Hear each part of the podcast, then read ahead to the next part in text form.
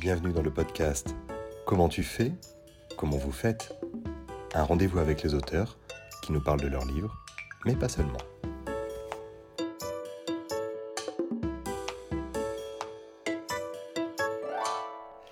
Bonjour. Bonjour Yavol. J'ai autour de la table deux comparses, Éric Giacometti et Jacques Raven. Messieurs, bonjour. Bonjour. Yavol donc. Vous êtes présents avec nous pour le quatrième tome de la saga du Soleil Noir, euh, qui doit beaucoup à Baudelaire, mais pas que. Le tome 4, Résurrection, vient de sortir. Comment, comment se passe cette, euh, ce début de promotion? Je suis le premier journaliste que vous rencontrez, c'est ça? Personne ne s'est occupé de vous? Bah, écoutez, dans la mesure où ça se passe avec vous, ça se passe bien. Ils sont flatteurs et flagorneurs. Monsieur Giacometti, un passé de journaliste, notamment euh, qui s'est taillé une réputation colossale dans le milieu médical et pharmaceutique. Vous devez jubiler actuellement. Vous avez travaillé sur les archives de l'occupation, ce qui n'est pas sans lien avec le roman qui nous occupe aujourd'hui, et sur la franc-maçonnerie. Monsieur Raven, vous êtes plutôt politique et poésie, vous. Maître d'œuvre dans la critique génétique. On parle de Bonnefoy, de Nerval, justement, et de Paul Valéry. Vous avez une passion pour le Marquis de Sade, ce qui n'a en revanche rien à voir avec le roman qui nous occupe, ou alors vraiment indirectement, et une vie associative assez chargée dans la franc-maçonnerie. Je confirme. Merci beaucoup. Alors, messieurs, vous êtes indissociables depuis une quinzaine d'années, au point que l'on arriverait à imaginer que Giacometti Raven ce soit un prénom et un nom. Une entité fusionnelle qui écrit, qui écrit et qui n'en peut plus, passionnée par l'ésotérisme. Une rencontre qui a eu lieu en classe de seconde, d'après mes informations, et qui, depuis 40 ans, euh, n'en démord pas. Bien que rencontré à Toulouse, vous avez préféré la littérature ésotérique au rugby, preuve que l'on peut s'en sortir. Vous auriez même un penchant pour les fouilles à destination de Rennes-le-Château. C'est vrai qu'il fut une époque où nous avons été des Indiana Jones dans notre jeunesse, euh, mais ce sont des péchés de jeunesse. Vous seront pardonnés.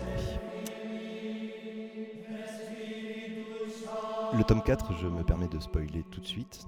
Vous en prévoyez deux autres. Jusqu'où vous arrêterez-vous?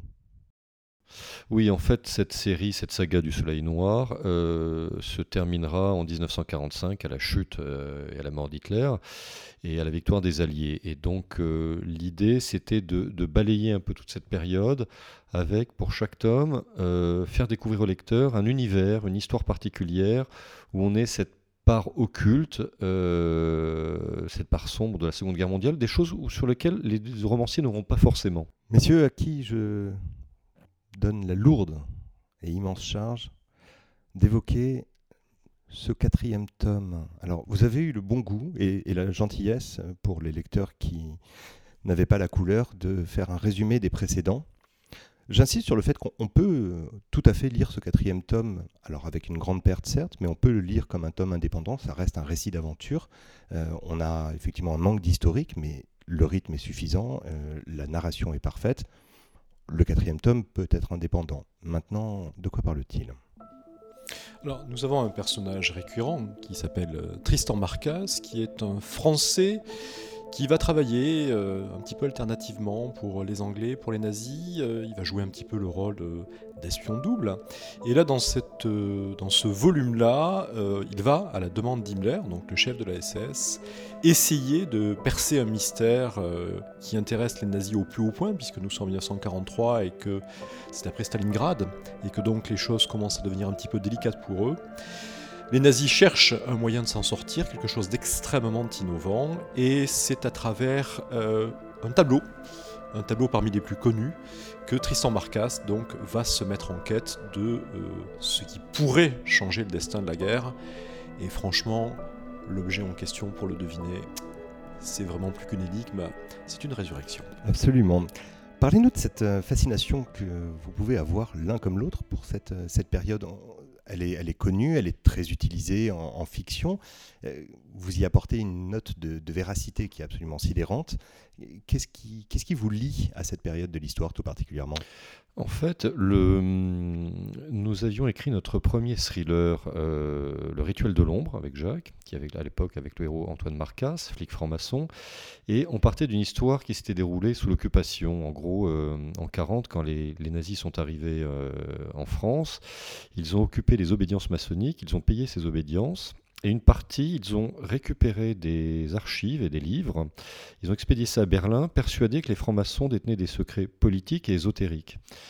Et Pourquoi? Parce qu'une partie des nazis, pas tous, mais Himmler en particulier, le chef des SS, euh, avait des croyances occultes, païennes, et une partie du nazisme était persuadée, une partie des nazis était persuadée que le monde ne pouvait se comprendre qu'à partir de l'existence de forces invisibles. Alors pour nous, ça nous paraît complètement dingue, complètement ahurissant, mais il faut savoir que euh, Heinrich Himmler, qui été l'artisan, l'ingénieur en chef de la Shoah, de l'extermination des, Juifs, qui était un être à la fois très rationnel dans l'application du mal, était aussi quelqu'un qui était fasciné par l'occulte. Eh bien, quand vous prenez d'autres dignitaires nazis, vous avez aussi ça. Et le fondement même, on s'en est aperçu du nazisme à l'époque, on s'était dit, mais ça pourrait peut-être faire une, saga historique, on, on fasse partager au lecteur ce que certains auteurs ont, nous, ont, appris, en particulier le matin des magiciens de Paul Berger, et sous forme de, thriller de roman. Pourquoi? Parce que euh, le problème avec ce genre de sujet, c'est extrêmement casse-gueule. Si vous faites ça sous forme de doc, vous pouvez très vite tomber dans le conspirationnisme. Or, euh, le nazisme étant quelque chose d'effroyable, il faut souvent il faut garder la tête froide. Avec la fiction, vous pouvez aller plus loin et vous pouvez euh, apprendre au lecteur des choses qui se sont passées dont les historiens ne parlent pas forcément. Sur Raven. Alors, tout en souscrivant totalement à ce que disait mon co-auteur, euh, pour ce qui me concerne, moi j'ai euh, un intérêt pour cette période qui est peut-être plus, plus personnel, puisque c'est une, une, période que mes parents ont bien connue, puisqu'ils étaient pas si jeunes que ça à l'époque, et c'est vrai que ça a bouleversé l'arrivée, le nazisme, l'occupation a bouleversé euh, toute la vie de ma famille euh, dans le sud de la France à l'époque. Et que je m'étais toujours dit que je voulais essayer de comprendre à une échelle un peu plus grande la manière dont euh, autant de vies avaient pu être bouleversées euh, et la raison pour laquelle euh, ce phénomène, le nazisme, avait existé. Et c'est vrai que nous connaissons tous les causalités historiques, sociales, politiques de la montée du nazisme et du début de la Seconde Guerre mondiale, mais il y avait cet aspect qu'on négligeait un petit peu, qui était la fascination pour un certain ésotérisme qu'avaient euh, effectivement les, chefs nazis. Alors pas tous, surtout Hess, surtout, euh, surtout Himmler, et ce n'est pas une explication globale du nazisme, mais ça fait partie des signes de force un petit peu souterraines sur lesquels maintenant les archives parlent, les universitaires travaillent, et que l'on peut aujourd'hui traiter euh, en fiction sans risquer de tomber dans les théories du complot. Dans cette méthodologie qui vous pousse l'un vers l'autre comme deux atomes crochus euh, depuis 15 ans. Comment est-ce que vous vous êtes euh, organisé la charge de l'écriture euh, et puis celle des recherches? Parce qu'on pourrait multiplier les exemples. Ce que vous dites est vrai, vérifié et, difficilement contestable. En fait, quand on fait nous faisons nos recherches documentaires, on va balayer on va balayer le sujet et ensuite on va s'attacher à quelques faits très particuliers. Et à partir de là, on va broder. Nous sommes avant tout des auteurs d'imaginaire, des auteurs de fiction. Dans le dernier, euh, opus, Résurrection, on a été scotchés tous les deux. On voulait parler du Vatican par le fait que le pape Pie XII était persuadé qu'Hitler était possédé par Satan et Pie XII a organisé deux séances d'exorcisme il a voulu exorciser Hitler à distance. Vous imaginez, on est en 43, en plein, c'est le, monde est dans un conflit effroyable, et vous avez le pape qui est quand même un dirigeant politique aussi à l'époque, est persuadé que Hitler, euh, le diable est dans son corps, il faut l'expulser avec un rituel très précis. Et ça, on s'est dit, mais personne, nous, moi je l'avais jamais appris, personne ne me l'avait enseigné euh, pendant mes études, et on va l'utiliser et on va s'en servir comme un des ingrédients. Donc nos lecteurs savent que et à la fin on a des annexes. On dit voilà, une partie est vraie, mais l'autre partie est fausse, c'est de l'imaginaire. Alors, ce qui est fascinant avec, avec l'histoire du nazisme dans la Seconde Guerre mondiale, c'est que très souvent la fiction dépasse euh, la réalité et que le matériau dont l'écrivain se sert pour le, transmuter euh, en, œuvre littéraire est un matériau en fait qui est existant et chaque fois qu'on travaille sur un nouveau livre, là c'est le quatrième, on fait donc euh, un sérieux travail de documentation qui prend plusieurs mois. Les archives aujourd'hui sont quand même très faciles d'accès, beaucoup plus faciles qu'il y a quelques années. Et on découvre comme ça, au fur et à mesure où les papiers sortent, un certain nombre, euh, je dirais, de, marqueurs de la folie de cette époque-là. Et pour l'écrivain, ça permet d'avoir une continuité et de montrer combien derrière euh, ce qu'on appellerait une histoire événementielle, hein, celle des batailles, euh, celle des combats, celle malheureusement des pertes humaines, vous avez une autre histoire derrière, plus secrète, euh, qui est celle en fait de, la fantasmagorie humaine. et de ce point de vue-là, il faut bien l'avouer que les nazis remportent vraiment la palme, tant certains d'entre eux étaient obsédés jusqu'à la fin, j'insiste sur ce point de vue-là, jusque vraiment dans les derniers mois, par des idées ésotériques, occultes, d'une étrangeté absolue. Autre exemple, ce qu'on sait peu, c'est que Himmler avait mis en place un commando, le Hexen Commando, le commando des sorcières. Euh, ça veut dire quoi? Ça veut dire qu'il avait confié à des archivistes, à des bibliothécaires, le soin d'aller dans les pays occupés, de piller tout ce qu'ils pouvaient trouver en matière de bibliothèques et d'archives sur les procès en sorcellerie qu'il y avait eu au Moyen Âge. Pourquoi? Parce qu'Himmler était persuadé qu'il était le descendant d'une sorcière, que les sorcières avaient été brûlées au Moyen Âge, que c'était un, complot de l'Église catholique et des Juifs pour brûler des femmes ariennes. Je vous dis ça comme ça, ça paraît complètement euh, stupéfiant, ahurissant, limite débile. Et pas pourtant, c'était une réalité. Et ce commando a mis la main sur plus de 20 000 pièces d'archives. Et pour la petite histoire, il y a quelques années, on a retrouvé à Prague, dans une annexe de la bibliothèque de Prague, une cache secrète avec 13 000 volumes de sorcellerie et d'occultisme qui venaient de ce fameux commando des sorcières. Alors ce qu'il faut voir aussi, c'est que l'ésotérisme nazi est un ésotérisme qui n'est pas uniquement fantasmatique. Quand Eric cite euh, le cas euh, de cette quête des procès en sorcellerie faits en Allemagne par euh, l'Église catholique, mais aussi très souvent aussi par les protestants, il faut voir les dates à lesquelles c'est fait. C'est une époque où les nazis commencent à comprendre que la Shoah va leur être reprochée. Et donc c'est aussi une manière de monter un écran de fumée en disant, écoutez, vous nous accusez de tuer des juifs, mais voyez, nous avons été nous-mêmes la victime de la part de l'Église catholique d'une véritable purge, d'un véritable génocide. Donc l'ésotérisme n'est jamais dissocié de la pensée politique. C'est en ça qu'il est fascinant, c'est en ça qu'il est dangereux. Dans cet ouvrage, euh, vous avez décidé de partir euh, en 1291. Alors c'est encore une histoire de petit garçon qui joue au chevalier puisque l'on tombe évidemment sur des Templiers, mais très rapidement l'époque moderne, tout du moins le, siècle passé, euh, nous revient. On passe de l'Italie à l'Allemagne, on revient au Vatican, on fait un petit séjour en Russie. Le roman se commence euh, dans le royaume de, Jérusalem. Il y a quelque chose qui vous donnait envie de voyager là, ces derniers mois?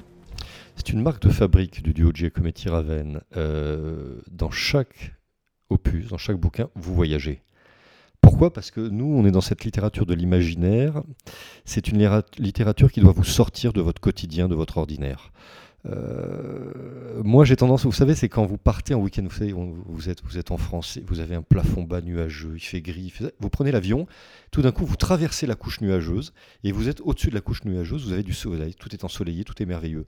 Et après, vous allez redescendre et vous allez atterrir dans un pays où il y a du soleil. Bah là, c'est pareil, le temps de lecture d'un ouvrage, vous percez cette couche nuageuse de morosité, parce que c'est vrai qu'en ce moment, on vit une, époque particulièrement angoissante, tendue, recroquevillée, tout le monde est recroquevillé. Et, et, ça, la, littérature est un formidable antidote à cette sclérose. Mais c'est aussi un antidote pour l'auteur. Parce que quand vous vivez dans des temps confinés, que vous restez euh, chez vous à votre table de travail, et que les jours s'enchaînent les uns après les autres, qu'ils sont toujours les mêmes, que vous écrivez, vous savez, le, travail d'écriture est un travail très solitaire, personne n'écrit une page euh, à votre place, bah, cette capacité à pouvoir voyager et dans le temps et dans l'espace, je pense que si elle fait le bonheur de celui qui l'écrit, elle peut faire aussi le bonheur de celui qui l'a alors quand on entend M. Giacometti nous parler de couches nuageuses, on a immédiatement le poème de Baudelaire quand le ciel bas et lourd pèse comme un couvercle. Et la transition que je viens de me servir, je me remercie beaucoup, va me permettre d'évoquer la saga du Soleil Noir. C'est le nom que vous avez donné à l'ensemble des tomes, mais il n'y a pas un seul lecteur baudelairien qui passerait à côté de ce Soleil Noir sans se dire tiens, il y aurait peut-être du Charles dans tout ça. Vous savez, euh, quand on parle de littérature, euh, en particulier de la littérature euh, d'évasion, il est très difficile de ne pas revenir à deux écrivains poètes du XIXe siècle, en l'occurrence Nerval et Baudelaire, parce que s'il y a deux écrivains qui ont vécu un petit peu le poids social de leur époque, la grisaille de ce siècle-là, et qui ont cherché à en sortir par l'imagination, c'est bien évidemment Baudelaire et Nerval. Alors moi je rajouterais une part sur la, référence au soleil noir. Alors certes il y a le soleil noir de, de Gérard de Nerval, euh, le Desdit Shadow, le fameux poème, mais il n'y a pas que ça. Il faut savoir que dans cet ésotérisme nazi, le soleil noir c'était un symbole. C'est un symbole qu'on retrouve dans le château de Wewesselburg euh, qui avait été créé par Himmler où on avait l'ordre SS. Euh, c'est une sorte de, d'entrelac de, croix gammée. Et d'un point de vue symbolique, alors là qui n'est plus nazi, mais sur un plan symbolique, vous avez deux soleils. Vous avez le soleil initiatique, c'est-à-dire ce soleil qui apporte la lumière, pour ce que connaissent très bien les francs-maçons. Mais vous avez aussi un autre soleil, le soleil noir, et c'est un soleil qui vous ouvre vers un autre univers qui est beaucoup plus obscur, occulte et peut-être maléfique. Et le soleil noir est un peu le pendant de ce soleil des lumières. Nous venons d'assister à un instant magique que les auditeurs ne verront pas parce qu'ils n'ont pas la couleur eux non plus, mais le micro qui lui faisait des caprices a été euh, réparé par une application des mains littéralement. Vous nous parliez de symbolique autour du soleil noir euh, et puis de littérature, et, moi je voudrais qu'on reste dans le domaine artistique. Vous avez mis au centre, et littéralement au centre de cet ouvrage, bien évidemment la Seconde Guerre mondiale et la déconvenue euh, que les nazis sont en train de voir venir, mais vous avez surtout mis au centre du livre un tableau. L'île des morts, une œuvre réalisée dont le premier exemplaire fut réalisé en 1886 si Wikipédia a de bonnes sources par un certain Arnold Bocklin, quelle est l'histoire de ce tableau? Alors, pour, le résumer, on mettra bien évidemment une, photo dans le podcast par la suite, euh, qui restera invisible, mais c'est une scène assez spectrale, euh, très symbolique. L'irruption de, ce tableau dans ce roman s'explique pour deux raisons. La première, c'est que ce tableau a un pouvoir de fascination qui ne s'est jamais démenti à travers les siècles, puisqu'on voit une barque euh, guidée par un, un, et devant cette barque porte visiblement ce qui pourrait être un cercueil euh, pour aller l'inhumer dans ce qui va devenir l'île des morts, qui est une île volcanique au milieu d'une mer euh, très grise. Et ce tableau nous a beaucoup intéressés parce que euh, a fasciné des gens aussi différents qu'Hitler, qui ont possédé un exemplaire, que Lénine, Freud ou Clémenceau, qui ont possédé une, une reproduction. C'est-à-dire que beaucoup quand même de personnalités éminentes du XXe siècle, dans des domaines très différents, ont souhaité, euh, dans leur travail, avoir ce tableau sous les yeux. Et aussi parce qu'il y a eu plusieurs versions de ce tableau, que ceux qui en sont les commanditaires sont parfois des personnages un peu étranges. Pensais que celle qui l'a commandité s'appelait Marie-Christ, ça ne s'invente pas. Et puis il y a une raison un peu personnelle, c'est que euh, l'un d'eux euh, possède un exemplaire de ce tableau, mais je précise tout de suite que malencontreusement, après vérification, il ne s'agit que d'une copie. Enfin, sait-on jamais. Merci. Là, là pour le coup, c'était un, véritable oubli de ma part. Euh, je vais vous quitter sur l'île des morts, parce qu'a priori, c'est aussi de cette île-là que vous nous faites partir. Je, vois que vous voulez ajouter quelque chose. En fait, ce tableau, l'île des morts, on ne le sait pas maintenant, mais à l'époque, au début du XXe siècle, a été le tableau le plus reproduit en Europe. Il avait, on, on se dit de nos jours, le tableau le plus connu, ça va être la Joconde, mais à l'époque, euh, l'île des morts a été popularisée puisque c'était euh, et c'est diffusé dans tous les foyers en Allemagne particulièrement. Quasiment chaque foyer allemand avait sa version de l'île des morts. Et, c'est lié aussi au côté quasi hypnotique de cette œuvre. Un compositeur s'en est emparé, Rachmaninov, qui a fait une symphonie de l'île des morts. On a tous besoin de liberté, c'est clair, mais aussi de mystère. Et c'est ce qui est le fondement même de notre œuvre. Le mystère est essentiel à l'homme. Si on connaît tout, si on sait tout sur tout, ça ne vaut plus le coup de vivre. Et découvrir des mystères, résoudre des énigmes, c'est déjà être libre. Connaître tout sur tout, c'est un peu rejoindre la capacité omnisciente de M. Raven, si je ne m'abuse. C'est un être de lumière. Et qui nous aura même pas fait l'aumône d'un clin d'œil à ce moment-là. Non, non, non, non, mais il est modeste. Comme tout franc-maçon, c'est quelqu'un de très modeste. non de non. Messieurs, je vous remercie beaucoup pour ce temps passé. Vous retrouverez l'extrait de l'ouvrage sur le site actualité.com. Excellente fin de journée, bonne continuation. Vivement le tome 5, le tome 6 et le tome 7. C'est un, joli, un joli chiffre, le 7. Le 7 est un chiffre symbolique. Absolument. Merci beaucoup.